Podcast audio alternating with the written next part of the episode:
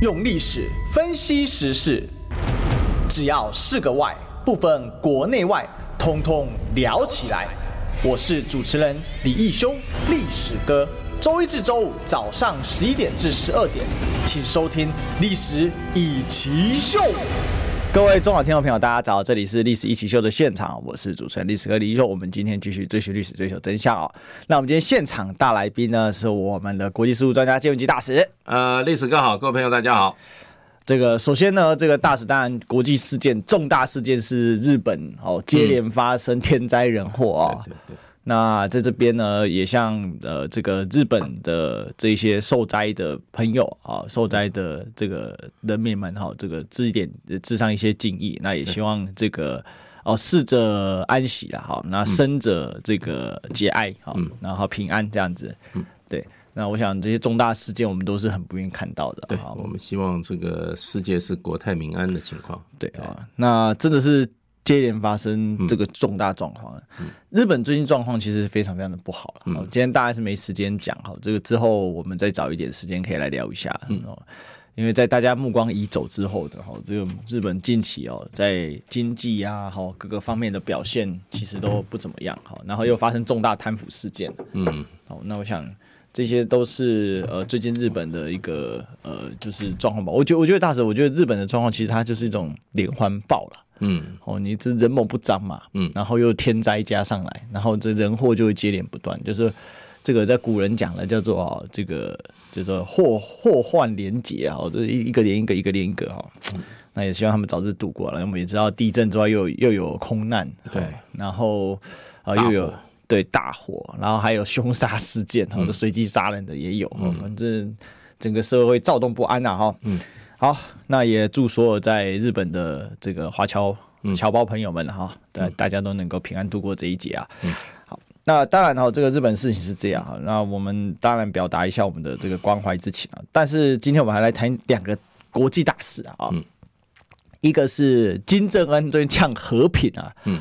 核能的核啊，嗯，另外一个是金砖扩容正式履行了，嗯，但是有一个国家掉队啊，还、嗯、当时我还跟大使我们在讨论说会不会真的掉队，本来想说他是神经神经的，嗯，就真的没进来哈，等一下来揭秘。嗯、那当然如果还有一点时间，我们可以来谈一下南海，因为最近中国这个防长换人了嘛，嗯，那史无前例的话换成海军哦，嗯，很有意思啊。那当然搭配的是这个福建舰哦，已经开始。这个公开的海事了，哦，非常多的事情，好吧。那第一个事情呢，哈，金正恩最近啊，哦，真的是非常凶猛啊。这个他谈话呢，他说啊，两韩敌对永远无法统一啊，哦，这个是在去年十二月三十一号，有几天前的时候呢，北韩共产党就是朝鲜劳动党啊，那他举办的第八届的。这个中央委员会第九次的会议啊，然后金正恩呢，哦，就是北韩的领导人，他就说到啊，两韩敌对和交战中啊，两国是两国关系啊，是敌对交战中两国关系，永远无法统一啊，朝韩关系不再是同一个民族哦。那金正恩也说到了哈，这个回顾长久以来的关系，发现两方永远无法实现统一啊。而且呢，韩国啊一再的勾结境外势力啊，哈，一味的寻求呢平壤政权崩溃的机会，我们绝对不会重蹈覆辙，视为和解与统一的对象。可是这个事情其实很有意思哦，就是第一个这样子，他们不是彼此之间都有统一部吗？嗯，哦，所以这就很多讨论。另外绿媒也讨论，就是就是说，哎。那就代表你看韩国都变两国了，那你这个两岸当然也要来当个两国啊。这里很多有意思的讨论，我们一个个来好了。现在请教大使哦，但是金正恩怎么了？这个两韩敌对永远无法统一，是最近因为国际消息都被以巴跟俄乌拉走，他有点寂寞吗？还是真这呛真的？他还是他有一种法理上的定位改变？其实这是最近的国际大事哎。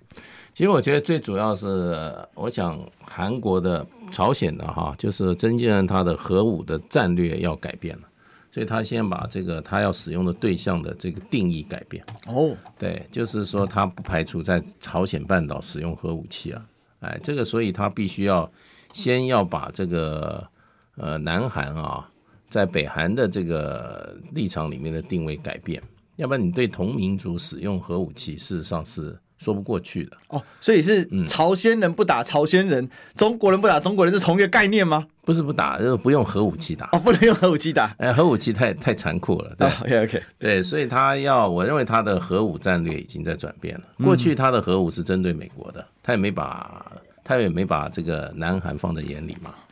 对，所以就变成就是说，他现在我觉得他核武战略是改转变之下，嗯，那南韩有列为打击的范打击的对象，那他第一个就先把这个南韩在北韩人心目里面的地位啊定位给他做一个改变，对，然后就是说为什么会就是因为统一无望嘛，嗯，然后呢，那对方也没有把他当自己人，那就他就定义就不是统一，甚至不是同一个民族嘛，就是我认为是这样子的逻辑下来的。对，所以最近你看，北韩就在核武上面，它可能要进行第七次核武核爆试验，不过这个是有争议的啦。嗯，那另外一个就是说，它的投射能力现在有大幅的增加。嗯嗯，那他也强调，他在这方面他要加强，尤其是他认为他受到这个美国啊，还有这个美国的傀儡政权，这个尹锡悦政权的核子威胁越来越嗯增加，而且越来越好。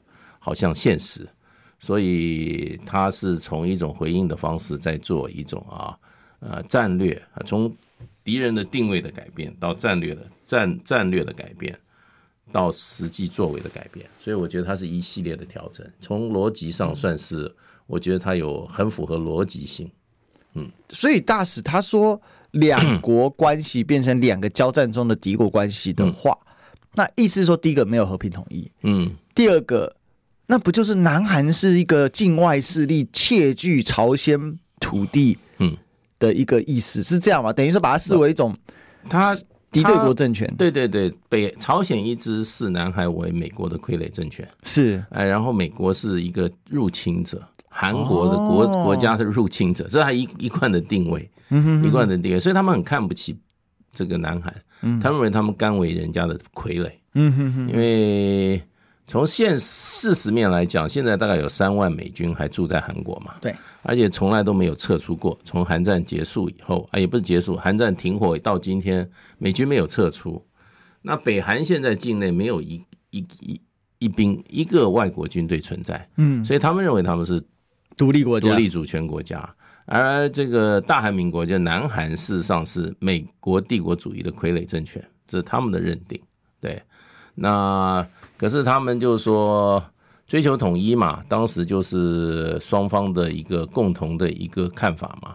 那可是现在北韩他就他就转变了，他转变了。我认为他是基本上是改变北南韩的定位，然后呢，为整个的核子战略的未来的改变哈，先做一个铺陈了。所以他接下来进行试爆主要目标就是去凸显他这个核战略不是讲讲的，还是说他还有一些想要向国际在发表的一些这个状况？他现在就是积极往核子大国的方向走嘛。他这个核三位一体的话，基本上的话你，你你要核子弹，对不对？北韩已经六次核爆都实验成功了哈。那么接下来就是它的投射能力。投射能力，它事实上前几年它就已经射过一万五千公里的这个这个洲际弹道导弹啊。嗯哼哼。那么呃试验成功了，可是还不是那么样的精准啊。那，这两年就今年，他不是设了一个军事侦察卫星吗？对。那真正是一个火箭，一个可以可以射到射到太空的火箭啊，而且成功的将这个卫星部件成功啊。也就是说，它的洲际弹道导弹的技术得到提升。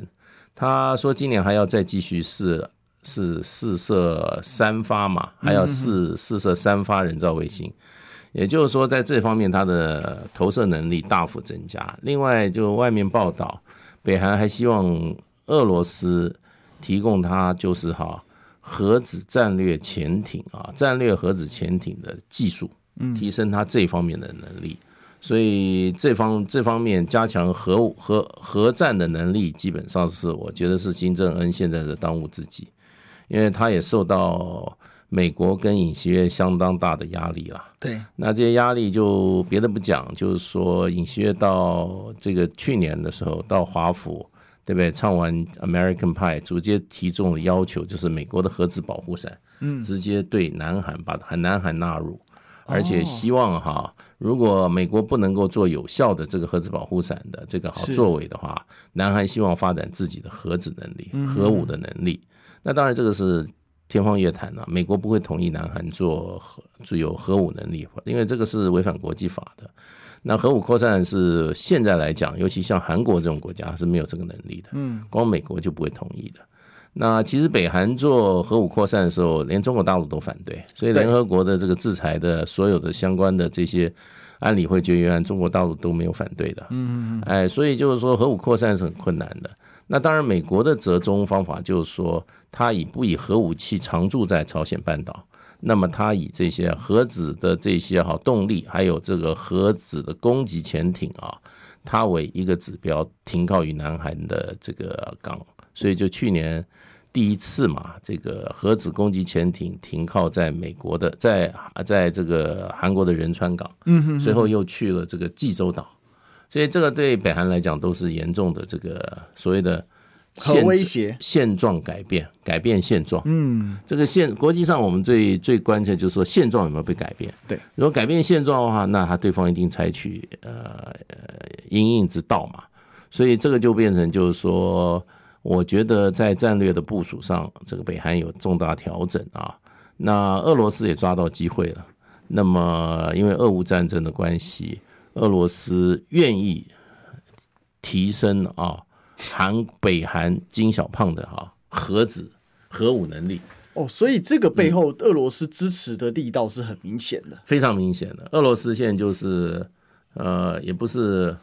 应该是把北韩武装起来，武装起来，让他去对美国，对于美国在东北亚的布局哈，那么哈产生重大的威胁，来让美国跟日本、韩国哈也必须要面临一个哈呃核子武力跟它的投射能力越强的越来越强大的北韩。那所以你看北韩，他这个北韩很会玩国际政治啊，所以他这个这次在他们政党的大会里面，对这个金金。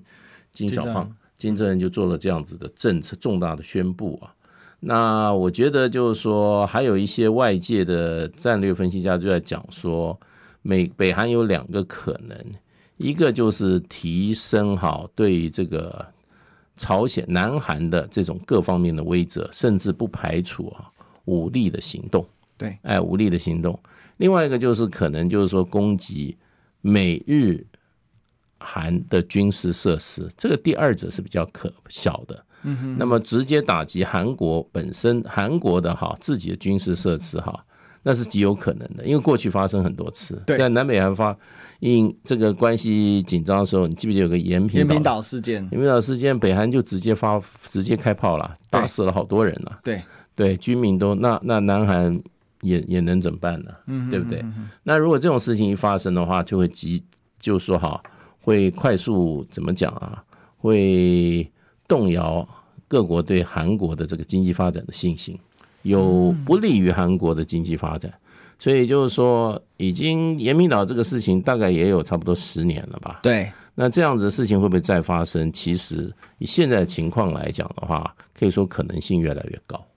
哎，那就另外就是说，还有就是说，在这个海是海面上。对，那么攻击韩国的这些啊军事或者甚至民用的这些渔渔船或者商船啊，北韩直接攻击啊，这个可能性过去也发生过很多次，这个也有可能。所以就是说，我觉得这些可能性都可以说越来越越来越提升。所以这里我们可以有几个点来观察，一个是说北韩的这样的一个武装力的提升，嗯。简单来讲，就是俄国，因为他自身困于这个俄乌战局，嗯，所以他等于说我让一只花，嗯，让一只小鬼哦，嗯，那来弄你啊，那但是我弄不是以前这个北韩最多就弄到韩国、日本，美国也有两只小鬼啊，对，一个叫日本，一个叫韩国，日本算中大鬼，中鬼啊，中鬼。哈，比较大只哦。那俄罗斯就以其人之道还治其人，所以其实他这个是类似说美国用日韩为俄罗斯，那嗯。俄国就用朝鲜去对他们两个，嗯，那北京的态度呢？北京是比较审慎的，因为这个第一个，北京反对俄罗斯这个北韩朝鲜发展核武了。那因为这个朝鲜这个核武试爆，它在的西岸比较靠北边，嗯，那个靠近中国东北地区啊，嗯，对，在那个地方啊发这个进行核子试爆。上一次它进行核子试爆，中国的边境地带跟地震一样，对，所以引起中国北京极大的不满。对，而且他如果他那个技术能力太低的话，会造成生态的浩劫。对，哎，所以中国大陆对北韩是发展核武从来没同意过的，一向是反对，而且跟国际社会站在一起反对。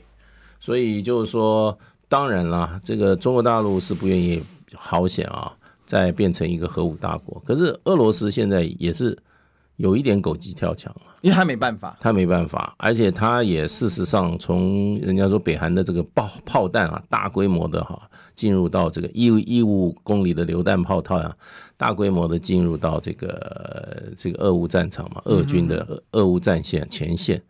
另外也有说，也有传言啦，说北韩甚至想派兵去帮俄罗斯打这场仗。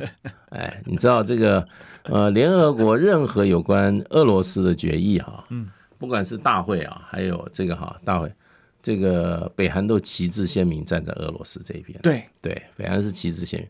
像那个乌东四国并入俄国，这个、哎、北韩第一个承认。对，北韩第一个承认。你要知道金正恩的祖父哈是金金日成，金日成啊，他是俄国人培养出来的。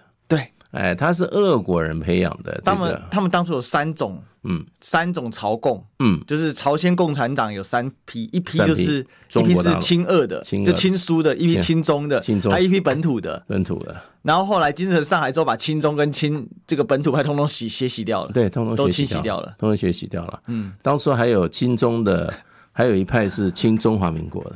哦，对对对，对对，那时候在重庆啊，有大韩民国临时政府啊，什么金完信啊，什么这些哈。到现在还跟我们中华民国保持良好关系，他后代那时候老蒋也支持啊，对老蒋也支持这个。这个是南方共产党，他们就是还有南韩的共产党，南韩共产党，但后来也是被金日成洗清洗掉了。对，一切一切都呃，所以韩国事实上金日成这个内部学习，当时的李承晚也杀了很多人啊。对，李承晚虽然是留美的哈，那李承晚是留美的，这个你看这个哈。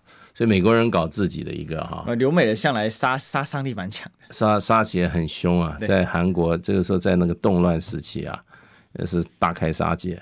所以韩国是一个悲剧性民族啦。我觉得现在他们要谈统一哈，那比两岸统一复杂太多了。两岸统一基本上我认为是水到渠成啦，分久必合啦。那南南北韩最大的为什么？因为他们这个分裂就是列强造成的。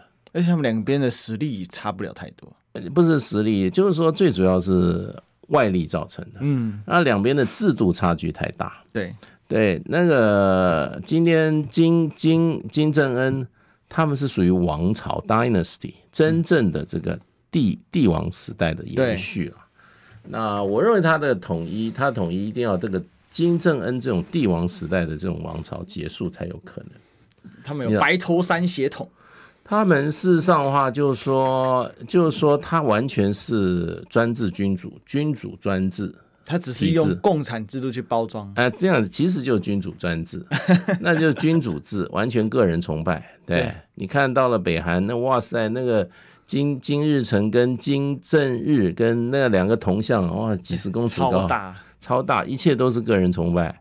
对，那跟那如果金正恩百年之后不就多变三尊铜像？嗯，对啊，对啊，他永远都就是这个王朝啊，那就等于是帝王陵的概念啊。我们有清西陵、清东陵，那就是这样，那就是这样，他完全是君主专制嘛。啊，我们就是说他没有脱离君主专，其实君主专制在人类的社会也有几千年的这种，好像现在依然在了。对，可是现在就是说这个少数存活的，就是北韩了，就现在朝鲜了，所以他跟南韩现在的现状差距太大。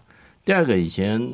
我以前在念书，有些韩国留学生呢，我跟他谈，他们也认为南北韩要统一很困难。嗯，主要他们在基本的价值、意识形态上有很大差距，还有一个宗教，据说连语言都慢慢在分歧，在分歧。嗯，可是他们跟我们跟跟两岸不一样，两岸用汉字，嗯，汉字有表意是固定的，而且对对对，汉字有国际标准用法。嗯，就我们说的这个现代标准汉语嘛，standard standardized 那个 Chinese 嘛。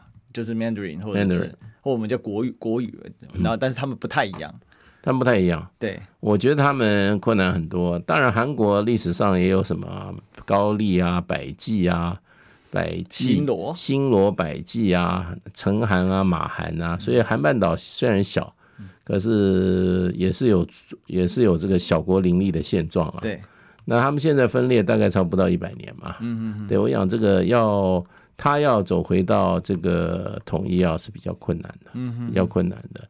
那而且他们的这个文化力量不太存在，也就是南韩现在差不多基督教徒大概差不多有呃三分之一，是因为美国长期驻军的关系吗？没有，我觉得就战乱的关系。哦，然后事实上的话，他们早期从李朝也是迫害基督教。嗯，那可是问题，基督教是比较强势的宗教。嗯，随着这个西方这个力量哈到处拓展，那所以基督教跟天主教在韩国的话，大概有三分之一人口。南韩的话，那传统佛教有三分之一。那基督教人口听说在北韩的话，大概差不多三四万人，而且。那个完全是政府控制的宗教，类似那个中国的三字教会那种。三字教会基本上还有，我觉得他们还有很多自主性啊，因为我看过南京这个天主教堂的这个礼拜哈。哇，那个教堂啊，各方面都是，我认为这是很真实的一个宗教，嗯嗯，是一个非常真实。只是说你在政治上必须接受国家的管理，政治上就是说你主教的任命嘛。现在好像的妥协方案是中国提提名嘛，嗯，由这个梵蒂冈那边他最后来做一个形式上的认可。这要是完全搞定，梵蒂冈就离我们而去了。可是这种模式到现在中国倒也还没完，只是在试行阶段嘛。嗯，那所以就是就是韩国。两南北韩在民族在宗教性上有很大的对立。对，那北韩是完全禁止宗教啊，无神论啊。他当然也有宗教，可是基本上就是比较形式上存在而已啦。嗯、那所以这个两边民众之间的情感也不多。韩国人很奇怪，韩国人他们对于这个非自己这个哈家族这这个区域里面的韩国人之间啊，他们常常。对待的方式不是很友善，比如说、哦、地域歧视，也不是，就是很奇怪。比如说，在中国有朝鲜族，对，中国延延边一带的朝鲜族啊，那事实上他们有机会也到韩国打工啊，那么受到韩国的严重歧视跟排斥，哦、有听过？这非常奇怪。我有接过一个 call in，嗯，是朝鲜族，中国朝鲜族的朋友打给我的，对，他说第一个哦，虽然他们讲的都是朝鲜话，嗯。但是第一个语音发音不一样就被歧视，对，然后用词也不太一样，对，它跟中文不一样。中文因为嗯，就刚才讲汉字是表意文字，对，所以然后音的话，你因为你现在有校正，现在校准音嘛，嗯，而且中国历来就有官话的传统，对对，所以基本上还有一个统一的音，他们的音又不一样，对，所以他说去就是被歧视，但是韩国又很爱用他们，因为呢他们会中文又会韩文，所以他们可以两边跑，可以做很多事情，嗯，可是给的薪水又不好，对他们对他们就是。不把他当自己人很奇怪，对，真的好奇怪。对，所以我是觉得他们这个民族就很奇怪。那另外一方面呢，就是说，你看我们我们中国人好了啊，你像我待过很多个，我只要看在海外看到是华侨，大家都很亲切的。啊，这个倒真的，大家都是把他当自己人。即便这几年两岸比较紧绷，但大体来说，大体上就是很，尤其在海外，对，都是中国人嘛，不同区域来的都可以交流。对，你像我，我在我在 Chinatown 啊，我也学广东话，大家都打成一片呐。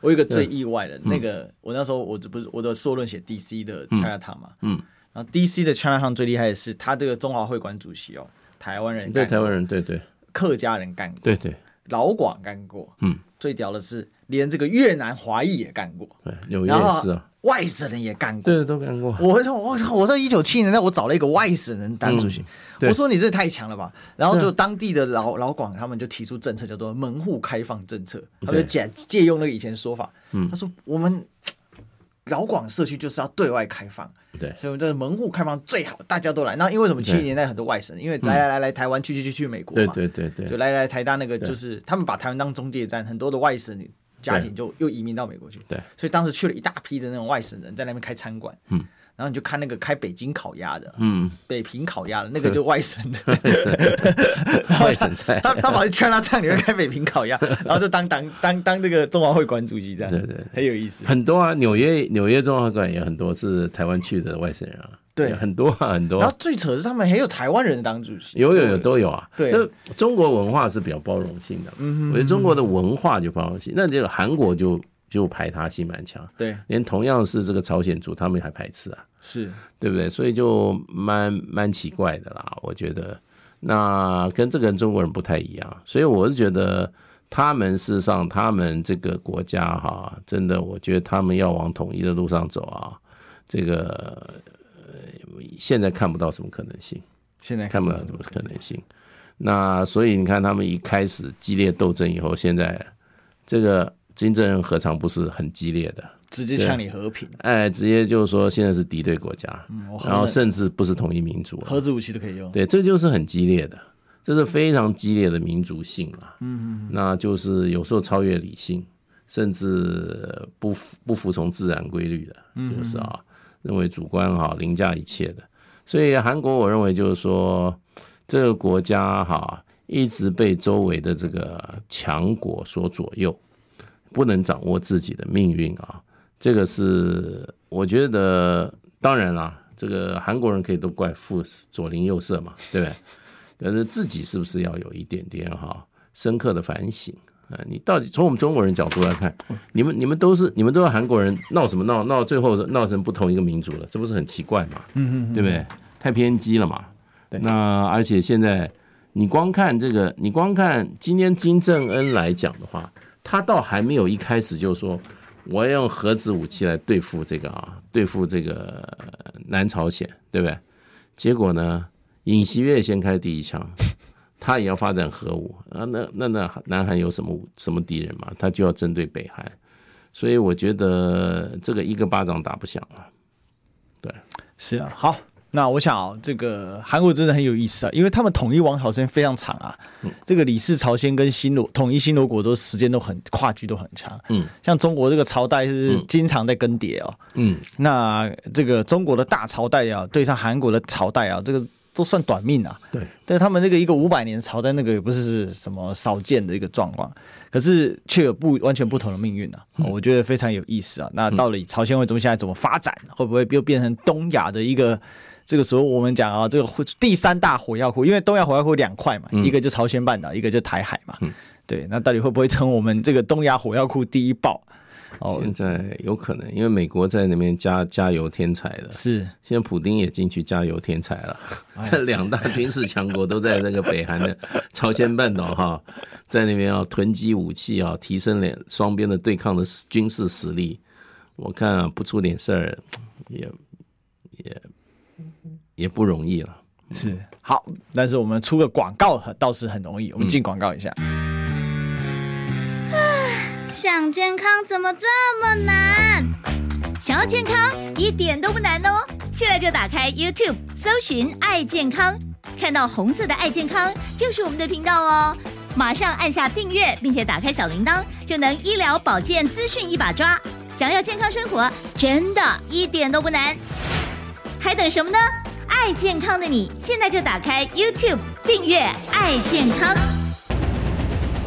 用历史分析国内外，只要是个“外”，统统聊起来。我是主持人李易修，历史哥，请收听《历史以奇秀》。中国的军官学校毕业的，欢迎回来，这里是《历史一起秀》的现场，我是主持人历史哥李易修，我们继续追寻历史，最有真相。我们今天现场大来宾是我们的国际事务专家金文基大使，历史哥好，各位朋友大家好。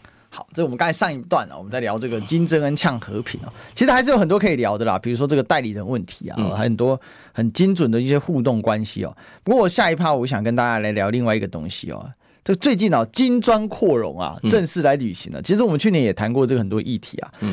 那金砖扩容呢，这个总共呃大家也知道 BRICS 嘛，好，本来就是巴西、中国、俄国，然后这个南这个南非，好，然后。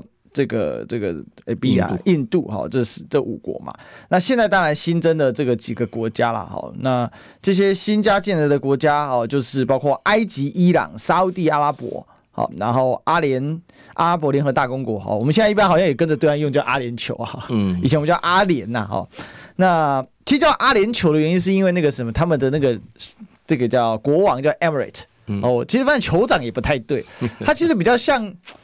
其实他比较 Emirates 比较像那个，他们埃米尔啊，他其实有点介在这个总督跟酋长之间那种角色啊。嗯、这个因为这就类似类似土邦啊，嗯，对对，对，土司啊。有点 对，有点类似土司啊，那大家如果对这个中国的历史比较熟悉，说土司改土归的土司，就是世代在那边当王啊，嗯，好，但是他们是以家族酋长式的这种方式，但是他有一个正式的一个这个授予他的一个权位啊，这个是鄂图曼帝国的时候留下来的一个传统啊，所以呢，我们就这个对岸犯酋长国就变阿阿联酋啊，那再来呢，还有就是这几个国家，还有伊索比亚。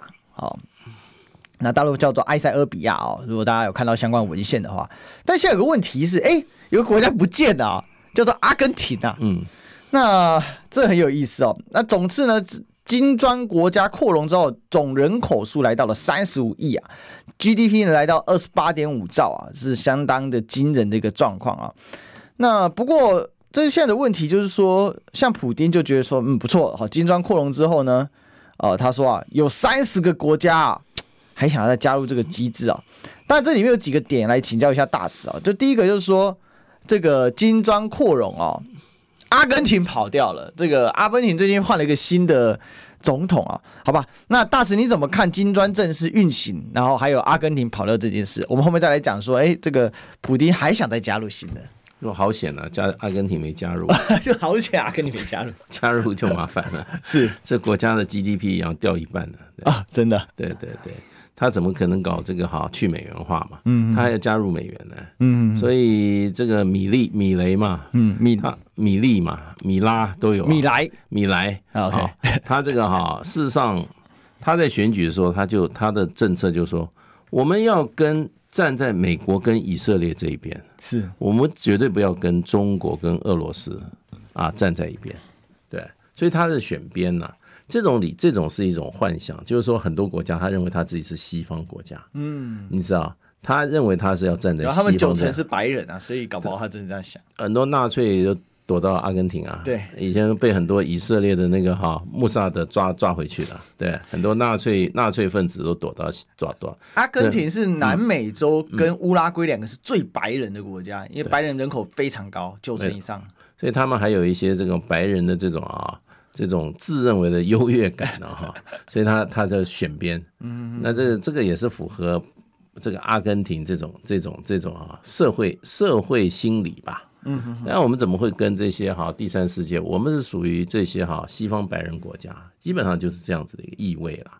那你去选啊，问题就是说西方也不接受他嘛，对，所以他到了米米米莱，他到了华盛顿，还没有当正就任之前当选了。到华府，那个拜登更不见他，而他现在他砍了十六个部会，十六个砍掉八个，连教育部都砍掉了。哦，教育部都砍都砍了，文化部也砍了啊。他要把它合成一个，他没有，他基本上他就是电锯米莱嘛。他在选举的时候就拿一个电锯，嗯，锯木的电锯。我看他那边还在那边拉。对对对对对，他就是要砍。那就你为什么要砍他？就是为砍而砍。那他现在已经大概有一半的省份啊陷入陷入紧急状况，就是说经济陷入紧急状况。那他一下就把这个币值贬了百分之五十嘛，这么狠啊！一次就贬了百分之五十，所以呢，那完全是休克疗法，然后呢，完全自由贸易，政府不管制，然后呢，要把这些国有资产出售，主要是国营事业要出售。这是他的问题，是有没有人要来买的问题啊？那所以他现在这个把这个正在大大大开大合之际啊，就大家对他对这个对这个第一个啦，对阿根廷都不抱希望；第二个呢，对米莱的未来也不抱希望，就看他能撑多久了。这个哈呃，等于说胡搞乱搞了。哎，这个国家基本上。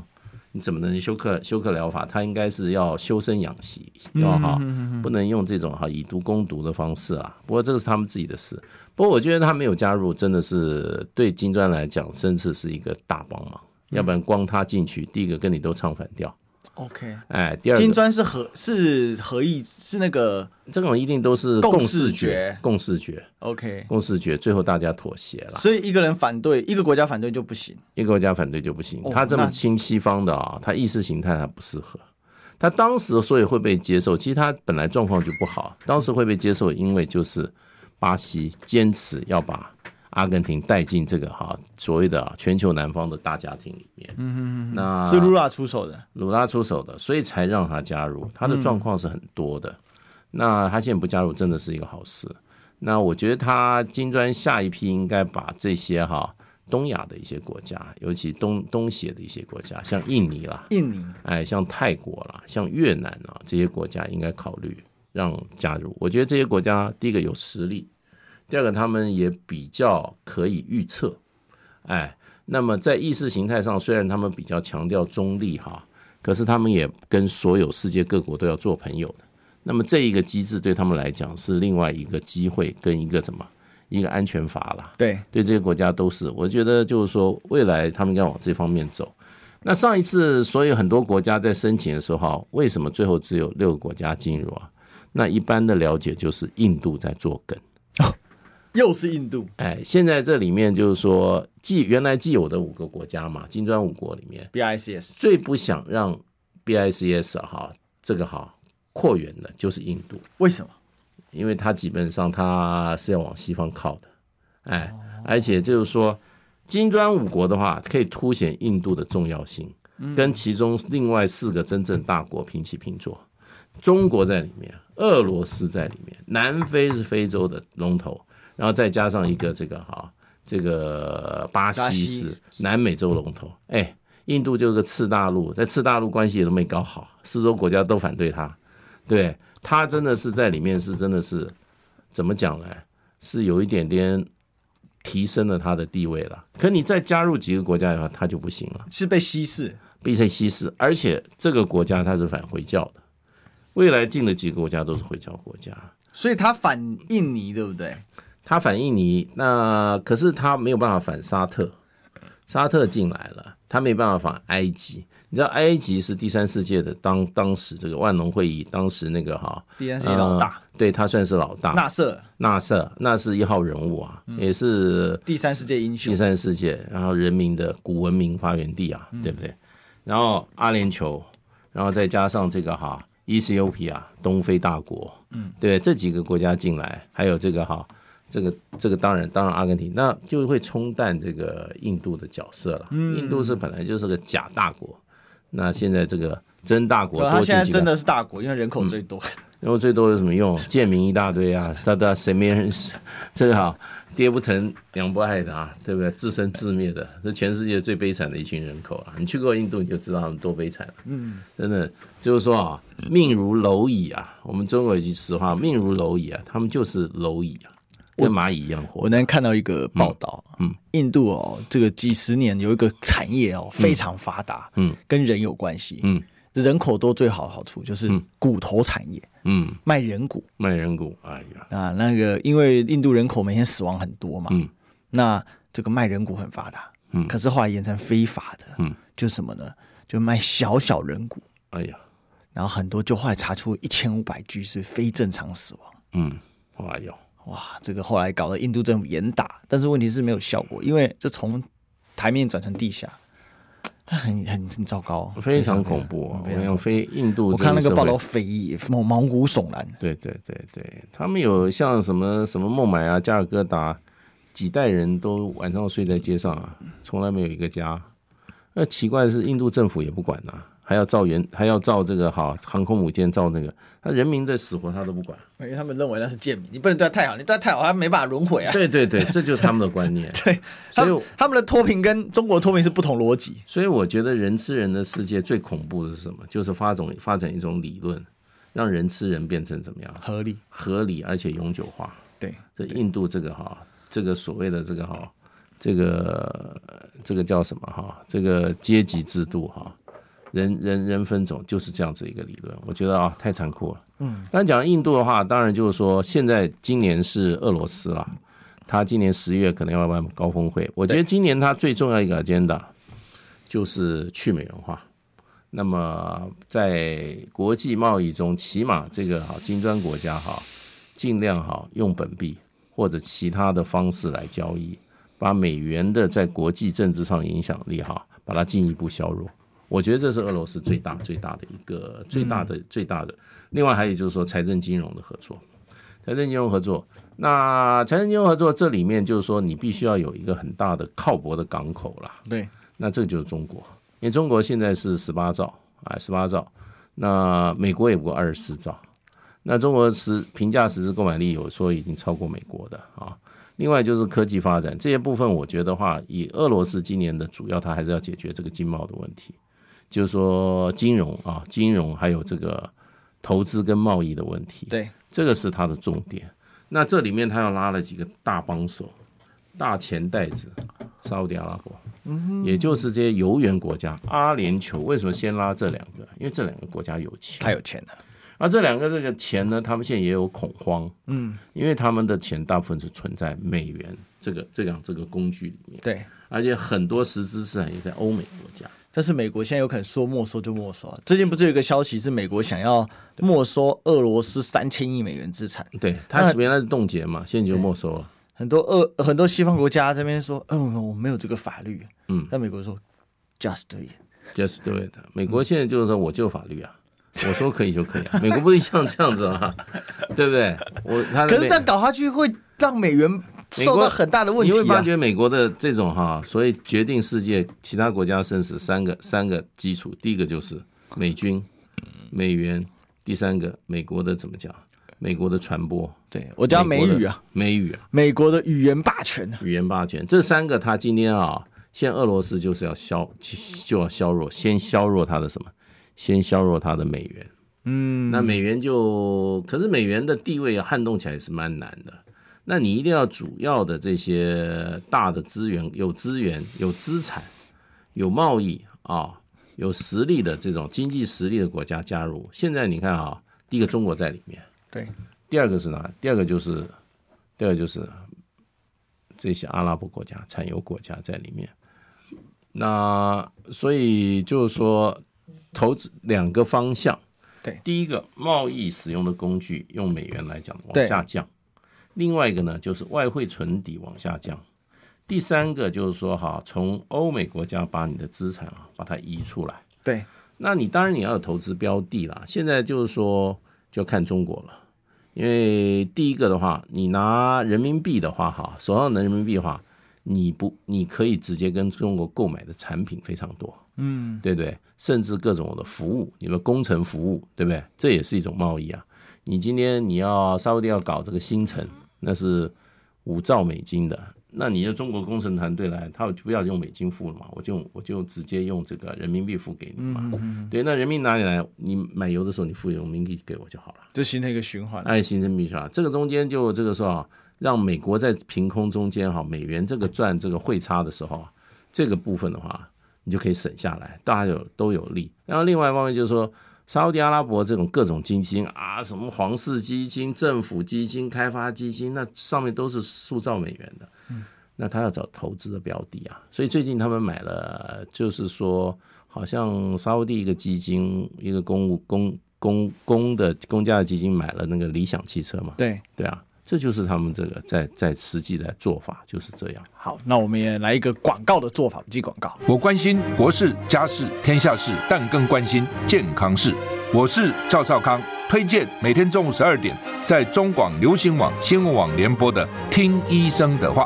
我们邀请到的都是国内数一数二的医疗权威，给你一个小时满满的医疗资讯，让你健康一把抓。除了收听以外，还要到 YouTube 频道上订阅 “I Care 爱健康”，按赞、订阅、开启小铃铛，爱健康三支箭，一件不能少。用历史分析国内外，只要是个“外”，统统聊起来。我是主持人李易修，历史哥，请收听《历史以奇秀》。欢迎回来，这里是《历史一奇秀》的现场啊！今天的现场大来宾呢是我们的金文吉大使。哎，啊，历史哥好，各位朋友大家好。好，那我们剩下几分钟，我们当刚刚把我们的金砖讨论完哈。嗯，那我想刚才我们在广告期间其实有聊到一个问题，就是说现在的金砖会不会是接下来中国非常重要的重点？嗯、因为我们知道，呃，大家都说中国经济不好嘛，当然是跟自己比啦。嗯、那我觉得中国现在最大问题是经济转型当中有大量的工人，嗯，必须要下岗，嗯，那为什么下岗呢？产业转型，嗯。那你技术功能必须再升级、再迭代、再更新。哦，传统那种劳力密集已经渐渐不盛行了。其实讲白就工业四点零。那因为中国在 AI 跟工业自动化这边走得很前面，所以工业四点零就会提前来进行。嗯，可是这就会导致很多人的下岗，还有产业的大型转型嘛。嗯，比如说电动车的异军崛起。嗯，那电动车功能跟跟传统车功能也不一样。嗯，然后跟很多的这种其实成衣产业它有点外移嘛。所以这样的状况，那大使你怎么看？就是中国经济跟整个金砖，接下来中国会怎么发力跟去布局呢？我觉得金砖是中国大陆这个经济发展上很重要一个一个一个一个支柱的一个国际组织啦。嗯哼哼。当然，中国大陆的这个国家发展哲学一定要一定一一向是把自己搞好，对啊，不能都依赖这种啊国际组织啊什么。国际组织是从旁协助了。嗯。我觉得就是说这一类的，尤其这些国际组织，我觉得它是对国际经贸秩序产生比较大影响的。对，对，它不是去改写这个国际哈外交安全秩序的啦。那经贸秩序其实是国际安全、政治安全秩序的一个基础。那这个经贸秩序的话，他们这个就是说要把国际的支付哈把它合理化嘛，这就是去美元化嘛。对对，第二个就是说，那么。啊、呃，国际开发哈的融资哈，他们现在要把怎么样？要想办法来解决。嗯，也就是说，过去国国际这种开发中国家的开发的融资哈，都是被西方国家掌握。那西方国家有一个叫 conditionality，意思就是说，你要符合什么条件，我才给你钱去开发，那都是政治条件。那他们现在不用这个，所以。金砖国家有所谓的新开发银行，对，总部设在这个上海。上海，上海。那另外把这个所有这些现在有钱的开发国家的开发银行彼此整合起来，嗯，然后真正让这个开发中国家它在发展的融资上面哈，摆脱对西方这些发展银行甚至商业银行的这些依赖，嗯，那这是一个体系的建构。那还有就是说这个话语权方面。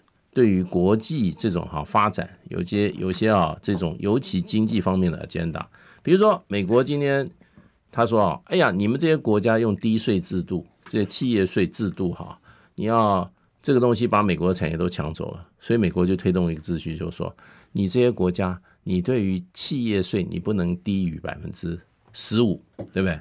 你过去都用百分之。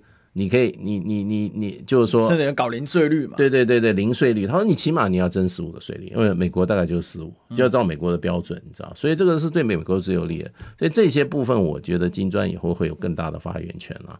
另外就是说，也让游园国家比较有底气，有这些政治经济的强国、军事的强国啊，将来哈，比如说让沙乌地阿拉伯能够摆脱美国对他的影响。美国对他最大的一个自豪就是说，你只能用美元。来交易你的石油，对不对？那他们现在也要摆脱，因为你你你只能用美元，你手上就抓的美元啊，你那么多美元，在美国一控一控制你就没有了，美国一没收你就没有了。那他抓抓的抓一点这个哈人民币，抓别的币值啊，它比较安全。所以我觉得这个基本上是改变国际哈金融贸易经济秩序的，会是对中国来大陆来讲是一个最重要的这个着力的国际组织之一了。就等于说，金砖国家对于中国是一种去风险的一个布局啊，对，去杠杆的一个布局啊。我那我想这个接下来金砖会更加的重要哈，那我们就继续来观察。那我们今天谢谢大使，谢谢谢谢历史哥。好，那我们明天见喽，拜拜，拜拜。